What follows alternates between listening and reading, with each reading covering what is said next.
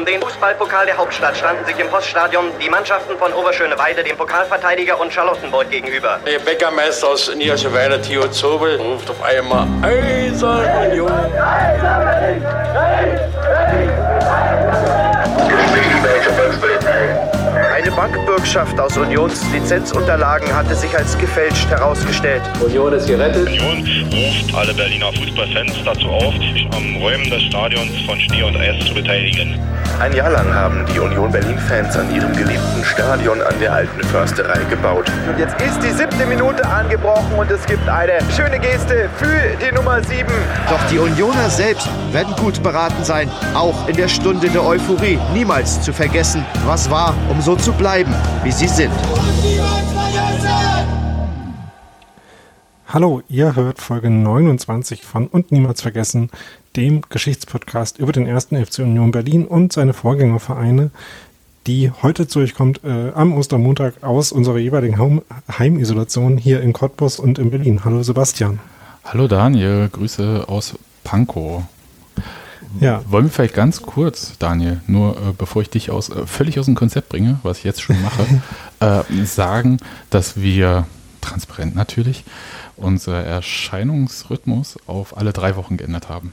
Statt alle zwei Äh, Wochen. das hätte ich, jetzt, äh, hätte ich jetzt in ungefähr drei Sekunden gesagt. Dann kannst du's Aber jetzt ja, können wir gerne machen. Äh, wir haben uns entschieden, dass wir unseren äh, eigentlich auf zwei Wochen taxierten Rhythmus ein bisschen anpassen, weil äh, auch jetzt gerade in dieser Corona-Krise ähm, wir nicht wirklich weniger zu tun haben als sonst und sich herausgestellt hat, dass es äh, für uns entspannter ähm, und äh, einfacher ist, tatsächlich schöne Geschichten zu recherchieren, wenn wir uns dafür ein bisschen mehr Zeit geben jeweils. Richtig. Also bei mir ist es so, wir haben tatsächlich mehr zu tun, weil einfach die Belastung mit Familie so ein bisschen, das ist alles, alles aufeinander. Ne? Das, äh, da muss man sich dann manchmal auch ein bisschen mehr Zeit nehmen dafür. Und die andere Sache ist, dass äh, so bestimmte Archive, auf die wir gerne zurückgegriffen haben, ähm, gerade geschlossen sind. Leider. Also aus Gründen. Und wir auf digitale Archive zurückgreifen. Da kann ich später aber noch mal kurz was erzählen. Genau, und deswegen ist es jetzt äh, schon wieder drei Wochen her, dass äh, wir eine Geschichte erzählt haben und es wird jetzt auch wieder drei Wochen dauern, bis ich dann wieder eine erzähle. Aber erinnerst du dich denn noch, äh, was die letzte Geschichte war, die ich dir in unserem kleinen Podcast hier erzählt habe? Ja, es ging um diese Dokumentation und Freitags in die grüne Hölle und vor allem, wie so ein für die DDR doch ungewöhnlicher Film entstehen konnte, obwohl er tatsächlich für die DDR dann wiederum nicht äh, ungewöhnlich komplett anders in Auftrag gegeben wurde. Fand ich sehr spannend. Genau, und äh, wer sich noch weiter für den Film interessiert und äh, wer vielleicht äh, noch aus ein paar anderen Zugängen äh, Interesse daran hat, was dieser Film so, ähm, was den Film so ausmacht, der kann vielleicht dann in der kommenden Woche nochmal unseren äh, Mutter-Podcast quasi Textilvergehen hören, wo wir uns äh, nochmal insgesamt mit dem Film an sich äh, beschäftigen werden in der kommenden Folge. Mutter-Podcast. Ja, äh, das, das ist das Spin-off. Ähm, ich weiß nicht genau, was das äh, äh, der OG-Podcast halt.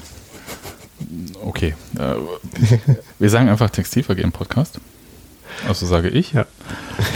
Und natürlich ist Textilvergehen wie eine Mutter, aber auch wie ein Vater zu uns. Gut, Daniel, bevor ich jetzt weiter schräge Vergleiche anstelle, lass uns doch mal zu der heutigen Geschichte kommen. Die, Ja, unbedingt. das kann ich schon mal sagen. Ich hatte ursprünglich eine andere Geschichte vorbereitet und wie das häufig äh, der Fall ist mittlerweile bei mir, habe ich einen aktuellen Anlass genommen, um alles umzuschmeißen und eine andere Geschichte zu erzählen.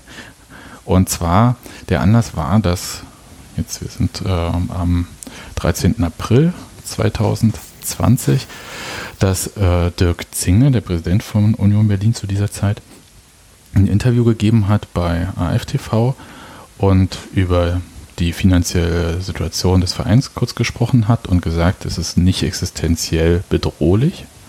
Und hat gesagt, das, ähm, und hat dann ähm, auf was rekurriert und dann habe ich gesagt, ach, da machst du was darüber.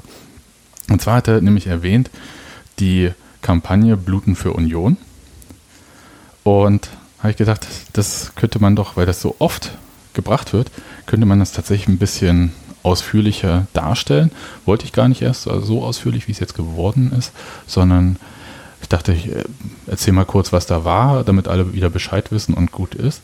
und bin dann über den Verbund der öffentlichen Bibliotheken des Landes Berlin in das digitale Zeitungsarchiv eingestiegen und habe mich wirklich durch alles Mögliche durchgelesen. Und das war so interessant, dass ich sehr ausführlich geworden bin. Es tut mir jetzt schon mal leid für die Leute, die eine kurze Episode erwartet haben. Und außerdem kann ich jedem empfehlen, äh, für 10 Euro sich so einen Bibliotheksausweis hier in Berlin zu holen. Kriegt man relativ viel dafür, gerade wenn man zum Beispiel sich für Vergangenheit interessiert und was Medien früher geschrieben haben, weil dass die Webseiten sich ändern und dann die Inhalte verschwinden, ist nämlich Fakt. Wie beim Berliner Kurier und bei der Berliner Zeitung, seitdem sie nicht mehr dem Dumont Verlag gehören, sind alle alten Artikel weg. Und das ist für uns Genau. tatsächlich ein Problem gewesen, kurzzeitig.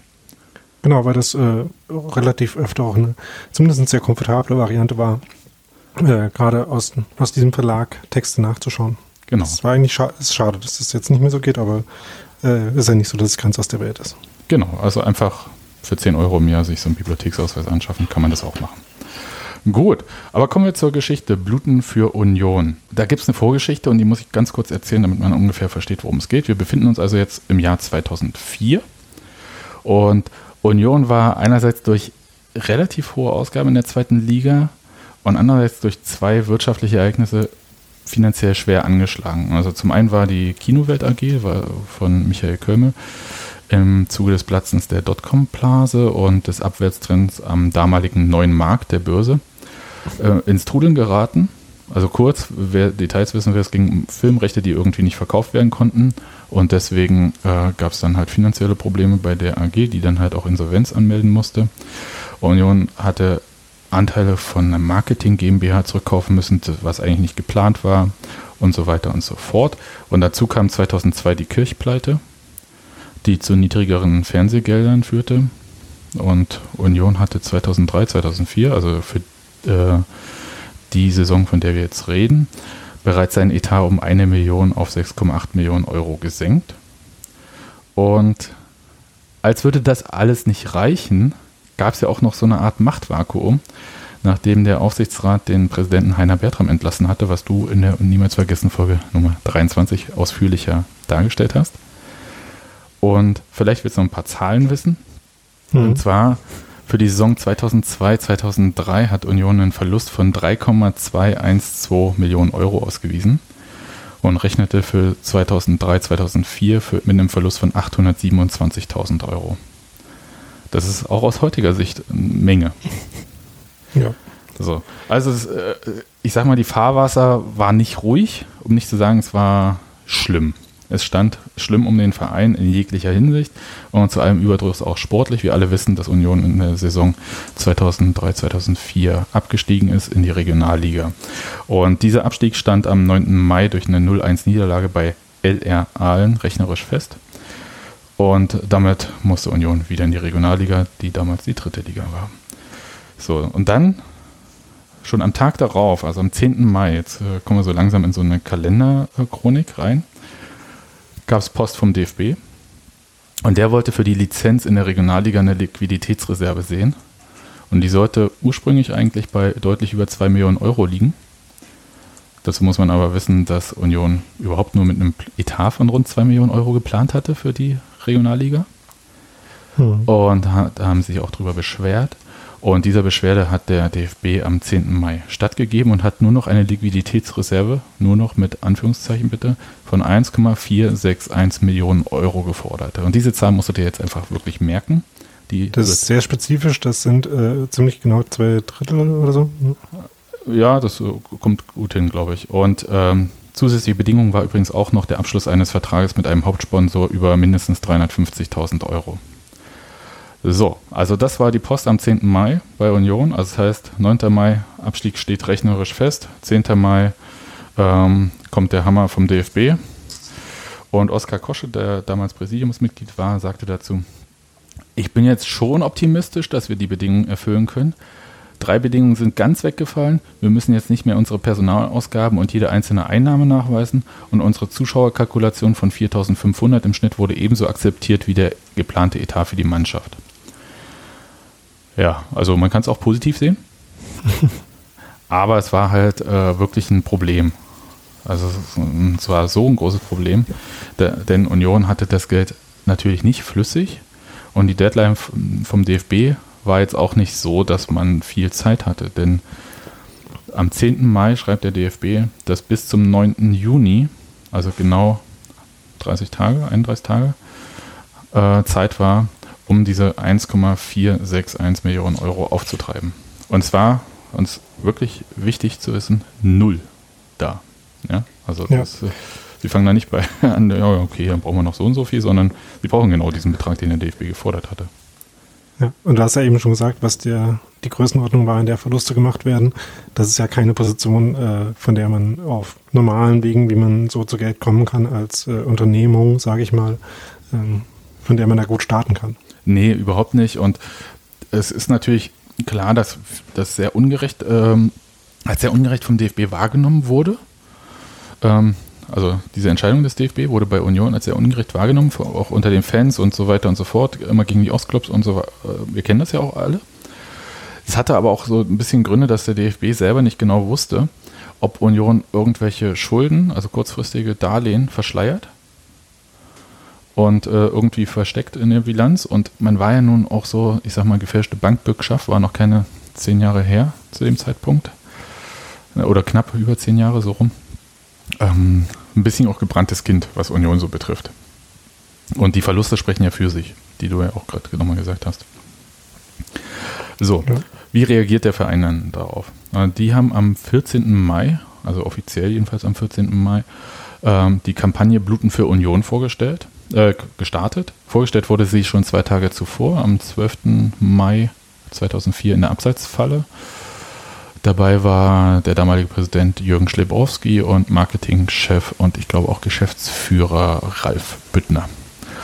Die Kampagne, und das ist jetzt, äh, war so eine Sache, die war für mich irgendwie neu, ähm, wurde von der Werbeagentur Scholz Friends Union geschenkt. Mhm. Und ich zitiere mal aus so einer Brancheninfo von damals. Das ist jetzt wirklich PR-Sprech, aber muss man jetzt einmal durch. Anstatt aufzugeben, wandte sich Union Berlin an Scholz Friends. Die Agentur erklärte sich bereit, Union eine Kampagne zu spenden, die maximale Aufmerksamkeit schafft und dabei das größte Kapital des ersten FC Union nutzt, seine Fans. Die Leitidee der Kampagne Bluten für Union ist dabei wörtlich zu nehmen.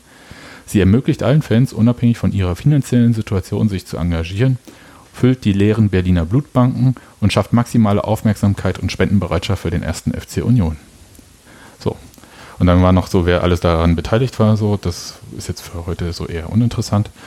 Aber fand ich äh, tatsächlich, war mir überhaupt nicht bewusst, dass das äh, die ganze Idee von einer Marketingagentur kommt, also Werbeagentur kommt. Und auch als Geschenk für Union. Das kam, glaube ich, über Ralf Bittner zustande. Und äh, diese ganze äh, Aktion hatte natürlich auch ein Vorbild, das war nicht neu. Es gab ein Jahr zuvor diese Retteraktion des FC St. Pauli. Und es ging natürlich nicht darum, nur diesen äh, unglaublichen Betrag von knapp anderthalb Millionen Euro mit Kleinstbeträgen in einem Monat reinzuholen. So viel kann man auch gar nicht Blut spenden. Und Union hatte damals auch nicht so viele Mitglieder wie heute im Jahr 2020. Und äh, deswegen sagte der damalige Marketingchef Ralf Büttner, unsere Aktion wird von drei Säulen getragen. Die erste besteht aus Wirtschafts- und Aufsichtsrat des Vereins sowie Sponsoren. Die zweite sind Investoren und strategische Partner wie Dr. Kölmel. Die dritte bilden Mitarbeiter, Fans und die breite Öffentlichkeit. Wenn zum Beispiel die Hälfte unserer 62 Bandenwerbepartner zu Zweitligakonditionen in der Regionalliga weitermachen würde, wäre uns schon sehr geholfen. Das ist natürlich auch äh, ein Riesending, was man dann von so Sponsoren fordert, weil die Aufmerksamkeit in der zweiten Liga und Regionalliga kennen wir ja äh, den Unterschied, also auch die Fernsehaufmerksamkeit. So, es gab aber die begleitende Website Bluten für Union, also bluten-für-union.de, auf der täglich der aktuelle Kontostand der Aktion zu sehen war. Die Website ist leider nicht mehr abzurufen. Ich habe versucht, sie zu registrieren, aber die ist schon registriert trotzdem. ähm, und die gespeicherten Seiten im Internet Archive sind, geben nicht so viel Informationen her. Es gibt glaube ich, einen Snapshot, der so von Ende der Aktion ist. Da kann man ein bisschen was sehen, aber so viel nicht. Wichtig ist, äh, dass der Berliner Kurier jeden Tag den aktuellen Stand der Spendenaktion auch abgedruckt hat. Da stand dann immer, wie viel haben Sie schon und wie viel brauchen Sie noch. So, und jetzt ist natürlich die Frage, was waren denn alles die Aktionen von Bluten für Union? Und da gibt es wirklich richtig viele und jetzt musst du dich mal zurücklehnen und die einfach mal das geben. Also es gab erstmal diese bekannten T-Shirts mit dem Aufdruck Bluten für Union. Die wurden für 15 Euro verkauft und davon gingen 10 Euro direkt an den Verein. Und es waren wirklich viele Tausend, die davon verkauft wurden. Ich glaube am Ende fast 5000. Der damalige regierende Bürgermeister von Berlin, Klaus Wowereit, hatte sich auch eins zum Start der Aktion am 14. Mai vom Roten Rathaus gekauft. Dabei waren äh, 500 Union-Fans, die ein bisschen ähnlich wie bei der Retterdemo 1997 zum Brandenburger Tor danach gezogen sind. Und ich, ähm, der Bürgermeister hat von Maskottchen äh, dieses äh, Shirt gekauft. Und ich zitiere mal einfach den Bericht des Berliner Kuriers von damals. Der erste FC Union braucht 1,46 Millionen Euro, um die Lizenz für die Regionalliga zu bekommen. Die Fans machten gestern mobil. 500 Unioner versammelten sich vor dem Roten Rathaus. Der regierende Bürgermeister Klaus Wowereit, SPD, kam raus und machte Mut. Die Masse rief immer wieder Eisern Union. Da schritt Wowi aus seinem Amtssitz und rief den Fans zu: Schaffen wir das? Der Chor kam ihm entgegen: Ja! Wowereit holte aus der Hosentasche einen 50-Euro-Schein, gab ihnen Maskottchen Ritter Eisenhardt. Dann zog der Regierende ganz cool Krawatte und Jackett aus und streifte sich das rote Kult-Shirt mit der Aufschrift Bluten für Union über. 50 Euro für das T-Shirt sind für den Bürgermeister angebracht. Außerdem ist Rot meine Lieblingsfarbe, lachte Wowereit. Dann der entscheidende Satz. Die 1,46 Millionen kommen zusammen. Ob die Fans bluten, Geld spenden, egal. Denn nächste Saison muss der Wiederaufstieg gepackt werden. Der Kurier hat übrigens dieses Wovereit-Shirt später selbst versteigert mit Unterschrift. Keine Ahnung, was da rausgekommen ist, das stand nirgendwo. Und ich habe auch so ein Shirt. Ich habe damals in der Ukraine gelebt und von meinen Eltern dann so ein Care-Paket geschickt bekommen. Da war auch so ein Bluten für Union-Shirt drin. Das habe ich auch heute noch. Das ist nur, ich sag mal, das Rot ist vielleicht rosa, hellrot, wie auch immer geworden und es sind ganz schön viele Löcher drin. Aber für ein 16 Jahre altes T-Shirt ist es, glaube ich, auch absolut okay. Und am ersten Tag war der Kontostand bei 23.470 Euro. Und bei dem Tempo hätte es dann 62 Tage für die Summe gebraucht. Also doppelt so lange wie eigentlich nötig. Und ich habe jetzt noch so ein bisschen eine sehr wahrscheinlich unvollständige Übersicht über alle Aktionen. Beim letzten Heimspieltag gegen den KSC, also Karlsruhe SC, gab es einen Lizenzzuschlag von 2 Euro auf jede Karte. Dann konnte man per SMS Geld spenden. 2,99 hat das gekostet pro SMS. Ja, ja, damals hat man noch SMS verschickt. Als, auch als Abo oder? Äh, weiß ich nicht. Aber es sind halt nur 1,70 Euro bei Union angekommen. Dann gab es natürlich die Sammelbüchsen überall. Es gab die Möglichkeit, Geld zu überweisen auf dieses Konto. Das war ja so ein Spendenkonto. Man konnte dem Club via 250 Euro Darlehen samt Rangrücktritt natürlich helfen. Oder es gab auch eine Bankbürgschaft unter dem Motto eiserne Bürger gegen die Frankfurter Lizenzabwürger. Oh, Wobei ich aber nicht weiß, ob das die Aktion jetzt wirklich der Bank war, also dieser Text, oder ob der Kurier das geschrieben hatte. Klingt ein bisschen nach Kurier. Der ja, FC St. Pauli kam am 2. Juni zum Blutsbrüder-Duell. Das kennen wir. Das, ähm, da gab es nämlich ein ziemlich tolles Shirt mit diesen zwei gekreuzten Fäusten und den Logos der beiden Vereine übereinander. Und zu diesem Spiel kamen 5152 Zuschauer. Dann gab es ein Benefizspiel gegen Bayern München am 11. Juli. Fragt sich natürlich, 11. Juli ist ja weit nach dem 9. Juni, was die äh, Deadline war. Die konnten, also hatten auch die Erlaubnis vom DFB, und das war, glaube ich, bei St. Pauli auch so, diese Einnahmen schon voranschlagen und äh, mit einrechnen. Und die Sie konnten ja vielleicht auch schon Tickets tatsächlich auch schon vorher verkaufen. Dafür. Ja, die hatten mit dem FC Bayern eine Einnahmenteilung Ups. ver vereinbart und hatten dann, glaube ich, 100.000 Euro ungefähr. Da gibt es unterschiedliche Angaben. Ähm, kalkuliert. Wie viel es am Ende geworden ist, weiß ich nicht. Interessant fand ich, dass auch die Abgabe des B-Jugendspieler Björn Koplin da eine Rolle spielte. Kennt man vielleicht noch? Ja. Später ja Profi bei, auch bei Union und immer noch Profi in Dänemark. Bei Randers und auch zwischendurch mal Gast beim Textilvergehen. Richtig. Hast du ja, genau. Passt ja, hast du ja das Interview geführt. Es gab äh, Trinken für Union, wurde es im Buch von Matze Koch ähm, immer weiter ganz nach vorn genannt. Es, äh, ich habe dann im Medien von damals gefunden, das hieß eher Saufen für Union, aber im Mecklenburger Dorf auf jeden Fall. Es gab Bowlen für Union, Grillen für Union. Es gab eine Mondschein-Dampferfahrt, die der Eiserne Virus organisiert hatte, 30 Euro das Ticket. Es, das Wuhle-Syndikat hat eine CD mit Fangesängen unter dem Titel Heisern Union für, glaube ich, einen Fünfer verkauft. Die Mannschaft spendete 4000 Euro aus der Mannschaftskasse. Und es gab ganz, ganz, ganz viele äh, Aktionen. Und natürlich, und das ist halt auch das Wichtige, das war ja auch so Kern dieser quasi äh, Kampagne, die von Scholz und Friends da rausgeholt wurde, es gab auch das eigentliche Blutspenden. Dafür brauchte Union halt einen Partner, weil das durfte man natürlich nicht selbst machen. Und die hatten dann halt so ein, ähm, kann ich ja mal so ein bisschen vorlesen, das Blut- und Plasmaspendezentrum HEMA mit vier Anlaufstellen in ganz Berlin hat sich bereit erklärt, den immensen Aufwand an Regularien und Logistik auf sich zu nehmen und die Blutspendenaktion damit überhaupt erst sinnvoll zu gestalten. So, und äh, die stellen halt alles zur Verfügung und von kann nochmal, was steht hier? Natürlich muss man sich dabei als Spender für Union Berlin erken zu erkennen geben. Helmer hat eigens für diese Aktion spezielle Anmeldeformulare und sogar ein Logo entwickelt. Für jede Blutspende erhält der erste FC Union Berlin 10 Euro Aufwandsentschädigung. 14 Tage nach der Erstabgabe des Blutes kann nochmals abgezapft werden. Dafür gibt es dann nochmals 15 Euro. So kann man halt auch mehrfach äh, bluten.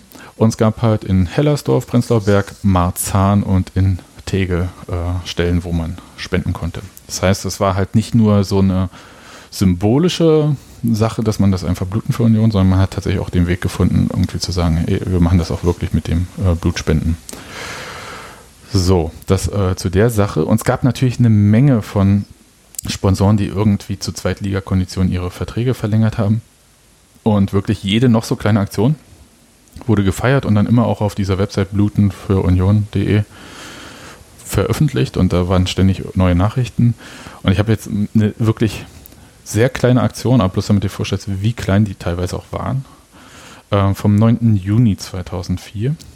Pfützner und Sohn übergab dem ersten FC Union Berlin eine Software-CT, der ultimative EM-Klick 2004, in streng limitierter Auflage, in Klammern 100, die neben einem EM-Tipp-Manager auch noch extra Tools wie Torwandschießen, ein Fußballquiz und ein weiteres spritziges EM-Vergnügen bereithält. Der Preis beträgt 3,95 Euro und kann in unserem offiziellen Fanshop aber auch online erworben werden. Ein Muss für den Fußballverein. Der Erlös geht zu 100% in die Kassen der Kampagne Bluten für Union. Keine Ahnung, was der Erlös am Ende war. Also selbst wenn sie es alles verschenkt haben, also wären es halt 395 Euro gewesen. Ja. Also das meine ich ja. Es ging wirklich um ganz, ganz viele kleine Aktionen. Alle haben irgendwas gestartet und so weiter und so fort. Deswegen ist es unglaublich unverständlich, was ich aufzähle. So, es gab auch wahnsinnig viele Versteigerungen. Ich glaube, das haben wirklich alle möglichen Leute irgendwie rausgekramt, was sie irgendwie haben und haben es irgendwie versteigert. Und es gab zum Beispiel auch das Bluten für Union T-Shirt, auf dem Uwe Seeler unterschrieben hatte. Gibt es auch ein Foto, wie Uwe Seeler dieses T-Shirt hochhält. Also, Hat er unterschrieben mit, macht sich für, äh, Sorgen um euch? Äh. nee, stand nur, glaube ich, also irgendwie so ein Kringel, also Uwe Seeler wahrscheinlich drauf. Aber ja, Uwe Seeler macht sich Sorgen um Union, genau. So, aber das war ja nicht alles. Ich habe ja vorne, ganz äh, vorne gesagt, in, der, in dem quasi Vorbericht, wie es überhaupt zu dieser Situation kam, dass Union ja auch so ein bisschen so ein Machtvakuum hatte. Und es fand am 27. Mai, also mitten in dieser ganzen Bluten für Union-Kampagne, eine Mitgliederversammlung statt. Im FEZ, glaube ich, war die. Auf der erstmal nur die ganz schlechten Zahlen präsentiert wurden, die ich dir vorhin schon genannt habe, sondern auch Aufsichtsrat und Präsidium wirklich nur knapp entlastet wurden. Nur mal so die Zahlen. Entlastung Aufsichtsrat 292 Ja-Stimmen, 247 Nein-Stimmen. Präsidium 322 Ja-Stimmen, 220 Nein-Stimmen. Also es war klar, da ist richtig was im Argen bei Union. Und Michael Kölmel wurde dort gefeiert, obwohl er selbst gar nicht gesprochen hatte, also jedenfalls nicht vor der Versammlung. Und ähm, aber er war halt der Hauptgläubiger des Vereins und hatte schon auf die Zinszahlungen für seine Darlehen bis 2005 verzichtet. Zu Journalisten hat er an dem Tag aber gesagt, ich werde Union nicht im Stich lassen, aber ich hoffe, dass die am Ende benötigte Summe nicht so groß sein wird. Nochmal ganz kurz, bei den drei Säulen dieser ganzen Aktion war ja eine Säule Sponsoren, eine Säule mhm. Investoren, eine Säule Fans. Investoren kennen wir nur einen erstmal, ne? Genau. Ja, Michael Köln. Richtig, es war der einzige Name, der überall äh, fiel. Und ähm, die Aussage von Kömmel war aber auch wirklich wichtig, weil bis zum 28. Mai in der Kampagne erst 519 Euro 519.000 Euro zusammengekommen sind. Also Ja. knapp über ein Drittel. Das tatsächlich. In, äh, sag mal kurz, in welcher Zeit, äh, also wie viel Zeit wäre denn da noch übrig gewesen? Äh, 28. drei, noch elf Tage. Ja, das wäre auf jeden Fall nicht on track gewesen. Ja. Nee, und das, da muss man jetzt auch so ein bisschen, äh, das gab damals noch gar nicht diese ganzen Crowdfunding-Plattformen, glaube ich. Aber die Dynamik der ganzen Situation war so ein bisschen ähnlich wie bei großen Crowdfunding-Aktionen. Das heißt, ja, Das ja, wollte ich vorhin auch schon sagen, dass man äh, sich ja solche Kurven anschauen kann, die meistens am Anfang äh, relativ hoch anfangen, äh, je nachdem, wer das ist, der so eine Crowdfunding-Kampagne startet. Also wenn man quasi schon eine Audience äh, dafür hat, dann äh, gibt es am Anfang natürlich den Moment, wo Leute davon mitbekommen, dann sinkt das ab und dann geht es am Ende immer nochmal hoch. Genau. Und wenn es äh, nur der Grund ist, dass am Ende die Leute, die eine Crowdfunding-Kampagne gestartet haben, das letzte Geld selbst aufbringen, um das Ding in trockene Tücher zu bringen. Und so ein bisschen ähnlich ist das ja auch bei Union hier bei dieser Kampagne gewesen. Aber vielleicht noch mal kurz zurück. Es gibt noch ein Gremium, was tatsächlich sehr wichtig ist und sich erst kurz vorher gegründet hat, nämlich ähm, der Wirtschaftsrat des ersten FC Union Berlin. Und der spielte in dieser ganzen Kampagne eine sehr große Rolle. Der hatte sich tatsächlich erst als eigenständiger Verein am 1. März 2004 gegründet und zwar mit dem Ziel, dem ersten FC Union Berlin wieder funktionsfähige Strukturen zu verleihen und durch geeignete Personen zu besetzen, aber auch die Wirtschaft und die Politik wieder für den ersten FC Union Berlin zu interessieren. Das waren elf Sponsoren, die diesen Verein gegründet hatten und darunter war auch Dirk Zingler mit seinem damaligen Unternehmen Röfer. Und Dirk Zingler war auch der erste Vorsitzende des Wirtschaftsrates. Das war, würde ich sagen, auch der erste Posten, den er bei Union begleitet hat. Wobei, nochmal, ein unabhängiger Verein, vom Verein unabhängig war der Wirtschaftsrat. So. Und dann gab es eine wichtige Bekanntmachung. Und zwar am, glaube am 4. Juni oder ja, am 4. Juni gab der Wirtschaftsrat auf der Union-Website bekannt. In Form von zusätzlichen Sponsorenverträgen hat der Wirtschaftsrat nochmals 200.000 Euro bereitgestellt. Weitere 200.000 Euro stellt der Wirtschaftsrat mit Hilfe anderer Sponsoren in Form von Darlehen zur Verfügung. Die Kampagne Bluten für Union hat somit vor dem Benefiztag am Sonnabend 1.008.730 Euro erwirtschaftet. Wir sind dicht vor dem Ziel, müssen im Schlussspurt bis kommenden Mittwoch, das war ein Samstag übrigens, aber nochmals alle Kräfte mobilisieren und bündeln, erklärt Dirk Zinger, stellvertretender Aufsichtsratsvorsitzender und Vorsitzender des Wirtschaftsrates. Mit nunmehr 500.000 Euro hat der Wirtschaftsrat des 1. FC Union Berlin sein selbst gestecktes Ziel erfüllt und somit maßgeblich dazu beigetragen, dass für die Erteilung der Regionalliga-Lizenz große Hoffnung besteht. Diese Kampagne war wirklich, also diese Be Bekanntmachung war wirklich wichtig. Denn noch Mhm. einen Tag vorher stand die Kampagne bei 602.000 Euro. Und es ist wirklich, äh, haben wir gesagt, das wurde, war so kurz vor knapp und eigentlich sollte dieses ähm, Ziel, dass es geschafft wird, an dem Benefiztag am 5. Juni bekannt gegeben werden. Das war so ein großes Stadionfest mit, ähm, ja, komme ich gleich nochmal zu, mit Konzert von City. Und das war aber gar nicht so einfach. Also, wie man sich das da so vielleicht gedacht hatte. Es war auch gar nicht klar, ob Union so viel Geld bis zum Benefiztag überhaupt zusammenbekommt. Und deswegen war das schon wichtig, dann halt mal symbolisch zu sagen, man ist da über eine Million Euro. Bei diesem Benefiztag übrigens, die Karten haben 10 Euro gekostet, für Kinder 5 und es gab äh, VIP-Tickets für dieses äh, City-Konzert für 146 Euro und 10 Cent. Ja? Also wie diese Summe, also ein Bruchteil der Summe, für die gesamt gebraucht wurde. Und beim Stadionfest konnte man am Nachmittag äh, mit Teams gegen eine Startgebühr von 250 Euro um den Bluter Cup spielen. Fand ich, äh, Name ist wirklich also aus heutiger Sicht ein bisschen seltsam, aber passt halt einfach zu dieser Bluten für Union ähm. Und Frank Schöbel hat äh, vor City noch so ein Spontankonzert dort gegeben. Frank Schöbel kennen wir Sänger so aus der DDR bekannt, aber halt auch Union-Mitglied. Das Ding ist aber, und das macht das Ganze jetzt nochmal viel schwieriger, weil ich habe dir gerade diese tolle Bekanntmachung vorgelesen von Union am 4. Juni. In Wirklichkeit hatte Union nämlich gar keine Million zusammen. Und das schreibt Matze Koch in seinem Buch immer weiter Aha. ganz nach vorn tatsächlich auf und zitiert dazu Dirk Zingler aus dem Jahr 2013. Und zwar folgendermaßen. Auf dieser Veranstaltung sollte bekannt gegeben werden, dass wir die Summe zusammen haben. Doch an diesem Nachmittag fehlte aus der Bluten für Union-Kampagne noch eine Menge Geld. Auch weil ein Sponsor zwei Tage vor Ultimo seine Zusage für 300.000 Euro zurückgezogen hatte. Während das Konzert lief, gab es ein längeres Gespräch zwischen mir und Michael Kölmel. Ich hatte mich dafür zusammen mit Oskar Kosche in die Geschäftsstelle in der Hämmerlingstraße zurückgezogen. Wir wussten genau, wie viel Geld fehlt. Deshalb haben Kölmel und ich uns darauf verständigt, dass vom Fehlbetrag jeder die Hälfte übernimmt. Dann konnten wir zum Abschlussfest zurückgehen und tatsächlich verkünden lassen, dass wir die Liquiditätsreserve rechtzeitig zusammen haben. So, das von äh, Dirk Zingner 2013.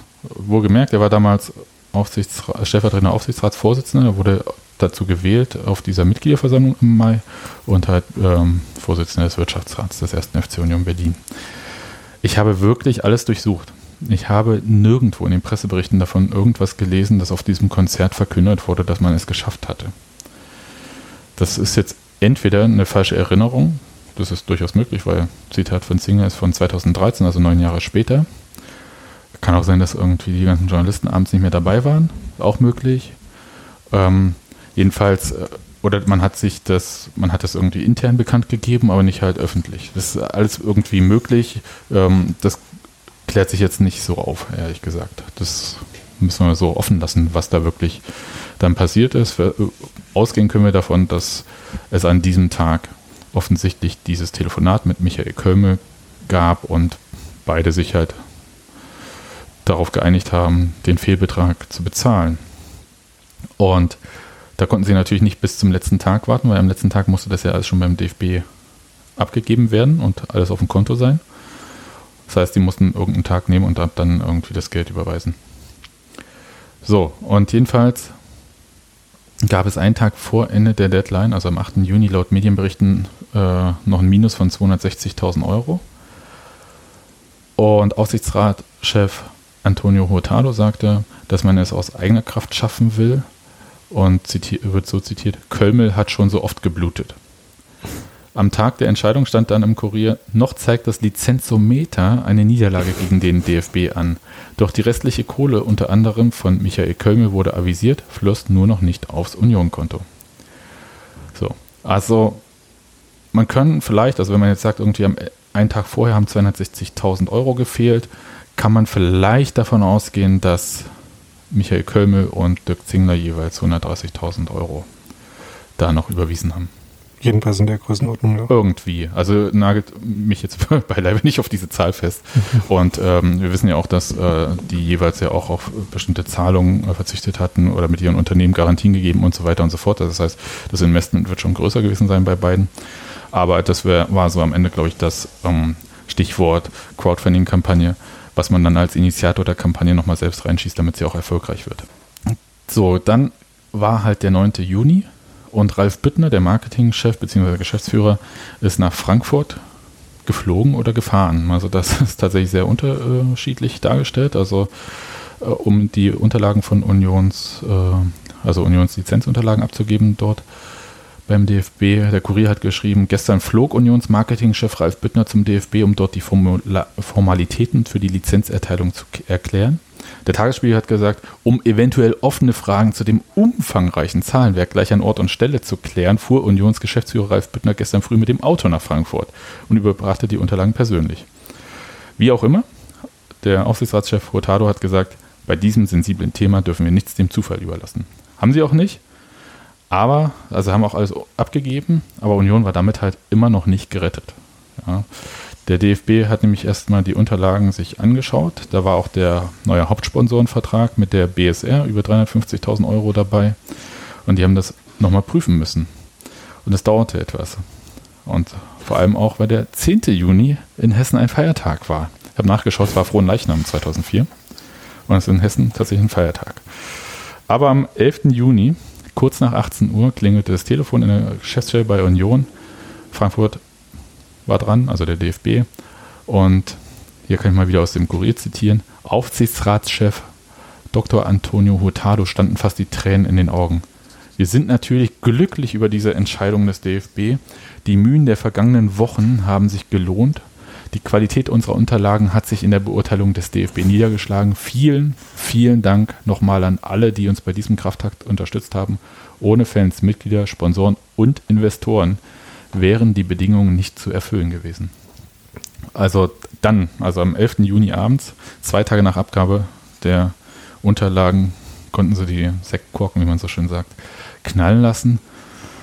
Ob sie wirklich getan haben, ähm, wenn man so ein bisschen so alles äh, verfolgt, würde ich sagen, klar, in dem Moment schon. Klar war aber auch, die hatten in der Zwischenzeit ähm, sich einen neuen Trainer gesucht dann. Frank Wormuth ist dann Trainer geworden. Fast alle Spieler waren weg. Ich glaube nur noch zwei oder so, drei sind mit in die Regionalliga gegangen. Das war schon ganz schön bitter. Also dieser Club stand eigentlich vor einem Scherbenhaufen und das äh, zeigt sich dann, wenn man so die sportliche Entwicklung dann in der Regionalliga sich anschaut, aus der Union als Absteiger aus der zweiten Liga direkt auch in die vierte Liga abgestiegen ist. So.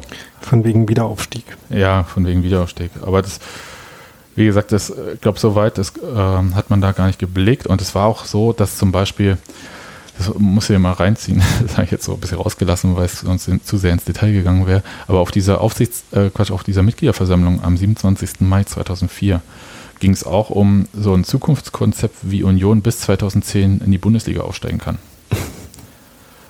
Und das, äh, wie wahrscheinlich in den Medienberichten, fand nicht unbedingt Anklang bei den Fans. Die stattdessen auf ähm, Strukturen wie bei einem ordentlichen Verein pochten und so weiter und so fort. Wie bei einem ordentlichen Verein. Ja, äh, ja, das ist jetzt so kurz meine Paraphrase, aber es ist ja. halt ähm, tatsächlich, und das ist auch passiert. Und das äh, können wir jetzt auch in der Nachbewertung nämlich uns noch mal ein bisschen anschauen. Denn ähm, die Aktion war erfolgreich und was ist dann eigentlich passiert? Also außer klar, Union ist danach halt nochmal in die vierte Liga abgestiegen. Die ganze Aktion hatte erstmal was unglaublich Identitätsstiftendes für Union. Ich will auch behaupten, dass das auf sehr vielen Ebenen der Fall war. Es war wahnsinnig wichtig für den Zusammenhalt eins in sich äh, zerrissenen Clubs. Ja, das muss, äh, hat das du auch ganz gut dargestellt in dieser Episode über die Abberufung von Heiner Bertram als Präsidenten, der auch äh, in wirtschaftlichen schwierigen Zeiten intern überhaupt nicht geschlossen zusammenstand, sondern sich teilweise auch gegenseitig bekämpfte. Also da hat er die Aktion wirklich was erreicht. Es gab dann auch so eine Sogwirkung, dass jeder irgendwas geben wollte. Es gab dann irgendwie auch Medienberichte, dass Hertha irgendwie, ich habe dann nur nie gefunden, was sie wirklich gegeben haben. Deswegen kann ich nicht sagen, ob da jetzt wirklich bei Hertha, die, die wollten irgendein Spiel machen, aber ich weiß nicht, ob das stattgefunden hat. Und das war jetzt auch, ehrlich gesagt, für die Geschichte nicht so wichtig. Und, aber jedenfalls alle wollten was geben und die Union-Fans sind ja tatsächlich mit Sammelbüchsen beim Pokalfinale am 29. Mai am Olympiastadion rumgelaufen und haben Geld bei den Besuchern eingesammelt. Damals hat übrigens Bremen gegen Alemannia Aachen im Pokalfinale gewonnen. Knapp. Und es hat vielleicht auch tatsächlich Leute nach oben gespielt, die irgendwie bis heute strategisch bei Union die Linie vorgeben. Also ja. Antonio Hurtado war ja relativ lange Aufsichtsratschef dann. Der ist ja erst im April der Aufsichtsratschef geworden bei Union. Der ist dann erst, glaube ich, 2011 gegangen. Dirk Zingler hat dann eine steile Karriere hingelegt, der vom Wirtschaftsratschef am 1. März Aufsichtsratsmitglied und stellvertretender Aufsichtsratsvorsitzender am 27. Mai und dann Präsident ab 1. Juli 2004. Das nenne ich mal Fahrt auf jeden Fall. Oskar Kosche war auf jeden Fall sowieso irgendwie immer schon dabei. Und äh, strukturell hat sich halt auch sehr viel bewegt. Ne? Diese Fan- und Mitgliederabteilung ja. wurde in der Zeit gegründet und auch in der Satzung festgeschrieben. Das war halt dann bei dieser Mitgliederversammlung. Und es wurde halt auch festgeschrieben, dass seitdem ein Mitglied der Fanvertretung im Aufsichtsrat sitzen muss. Ja, und auch, dass Michael Kölmel äh, bei Union weiter involviert ist äh, und hat ja, da muss man halt da auch, auch weiter eine wichtige Rolle gespielt hat. Das, das war ja auch schon ein Stück weit vorher so, aber. Ja, ja das war halt äh, vor allem auch ne, für Köln war es ja auch eine schwierige Zeit. Der hatte äh, die Insolvenz, glaube ich, von der Kinowelt AG, war, glaube ich, 2001. Gab dann so Verfahren gegen ihn und so weiter und so fort. Und 2003 konnte der dann irgendwelche Rechte zurückkaufen und hat dann diese Kinowelt GmbH äh, gegründet und so. Es war jetzt nicht so, dass er da so auf Geldsäcken saß und so weiter. Ne? Mhm. Das mich mal kurz zu sagen, aber in dieser schwierigen Zeit, in der Köln ähm, persönlich wirtschaftlich war, hat Union nicht das gemacht, was andere Vereine in der Zeit angestrengt hatten, die versucht haben, sich dann elegant über diese Insolvenz äh, dieser Kinowelt AG von den Köln-Schulden ähm, äh, sich ihrer zu entledigen. Das hat Union nicht gemacht. Und ich glaube, dass äh, diese Verbindung mit Michael Kölmel als Investor ist ja auch ähm, aus heutiger Sicht denken ja immer alle, Union hätte sowas nicht gehabt oder so. Gibt's ja. Also bloß, dass der Investor in dem Fall vielleicht einfach keine Anteile gekauft hat, aber der hat dann auch einen Sitz im Aufsichtsrat gehabt. Ja. So, also insofern wird, kann man zusammenfassend sagen, oder beziehungsweise Matze Koch macht das ja auch sehr gut, indem er sagt, äh, dass diese Bluten für Union-Kampagne ähnlich Identitätsschriften für den Verein gewesen ist wie diese Wunderrettung 1997 oder der Stadionbau 2009. Und da gebe ich ihm einfach mal 100% recht. Ja, das war meine Geschichte über diese Kampagne Bluten für Union und ich äh, hoffe, dass ich da so ein paar neue Aspekte dazu fügen konnte. Ein paar Ungereimtheiten bleiben. Ich glaube, da muss man sich vielleicht äh, mit den Büchern tatsächlich befassen. Also Bücher, meine ich die finanziellen Bücher. Ja. Um, ich fand das da total spannend tatsächlich, ähm, wie du das jetzt äh, dargestellt hast, weil was davon ähm, so in der unscharfen Erinnerung hängen bleibt, ist ja vor allem wirklich dieser äh, Slogan und diese, äh, dieser quasi auch eher symbolische Akt äh, ne, des Blutspendens. Ähm, aber wie das tatsächlich äh, inszeniert und aufgezogen und organisiert war, ähm, war mir tatsächlich auch alles sehr neu und finde ich sehr interessant. Ja, unscharf, da ist so, glaube ich, äh, das ist das richtige Wort aus der ähm, Entfernung, dann ähm, wird das halt immer unscharf und dann sieht man nur noch irgendwie so Bilder von Fans, die so bei der Blutspende sind. Und dann bleibt äh, irgendwie als Geschichte übrig, ja, die Fans äh, haben quasi mit eigenem Blut dafür gesorgt, dass, ja, haben sie auch, aber nicht mhm. alleine, sondern es war halt so eine Riesenaktion, wo dann halt, wie gesagt, diese Sogwirkung, ich glaube, das ist halt äh, tatsächlich wichtig, dass dann jeder irgendwas auch geben wollte. Und es hätte am Ende aber trotzdem nicht gereicht, wenn nicht dann nochmal bestimmte Personen die Schatulle aufgemacht hätten. Aber das, äh, deswegen sagst du ja schon richtig, dass halt auch das äh, wichtig war, also ähm, ne, die Leute, die dann, äh, oder die Institutionen, Unternehmen, Sponsoren, die dann am Ende diesen Differenzbetrag quasi ausgeglichen haben, die hätten ja den ganzen Betrag eben gerade nicht stemmen können. Deswegen ist es ja, auch wenn das halt so eine ähm, Aktion war, die dann noch äh, diese Lücke schließen lassen musste, war die Aktion trotzdem genauso wertvoll und äh, ähm, ja, äh, notwendig. Ja, absolut. Also sie war sowohl rein pragmatisch notwendig, weil die äh, sonst hätte Union direkt die vierte Liga ähm, anschauen können. Aber es war halt auch nochmal so für den Zusammenhalt auch nochmal sehr, sehr wichtig. Und zwar halt einfach, also da hat wirklich jeder Euro geholfen zu dem Zeitpunkt. Gut, Daniel, dann bin ich sehr gespannt, wenn du keine weiteren Fragen hast, ähm, was du in den nächsten drei Wochen erzählst und vielleicht können wir noch den Feedback- und Hinweisblock machen. Genau, ihr könnt uns äh, Feedback geben, das finden wir immer äh, schön, wenn ihr das macht. Ihr könnt uns Kommentare auf unserer Homepage äh, hinterlassen zum Beispiel. Die heißt und Da könnt ihr, wie gesagt, die Folgen kommentieren, könnt sagen, was ihr vielleicht noch für Erinnerungen an diese Kampagne habt. Ähm, äh, möchte mich an der Stelle nochmal für das Feedback äh, zu der letzten Folge bedanken. Da gab es ein paar ähm, gute äh, Kommentare, die ähm, äh, das, was wir gesagt haben, auch noch ein bisschen kritisch beleuchtet haben, wir nochmal aus einer anderen Perspektive. Das lesen wir immer sehr gerne. Ähm, ihr könnt uns auch auf Twitter Feedback geben. Da heißt unser Podcast at unv-podcast. Und auch wir beide sind da einzeln als äh, Menschen da, nämlich äh, du Sebastian als at saumselig und ich als at da-rausbach. Ja, dann bleibt mir eigentlich gar nicht mehr viel zu sagen, oder? Naja, äh, es gibt auch noch äh, Podcast-Rezensionen so, in ja, allen okay. dafür ähm, gängigen äh, Foren und Portalen. Äh, auch die sind immer interessant und gern gesehen.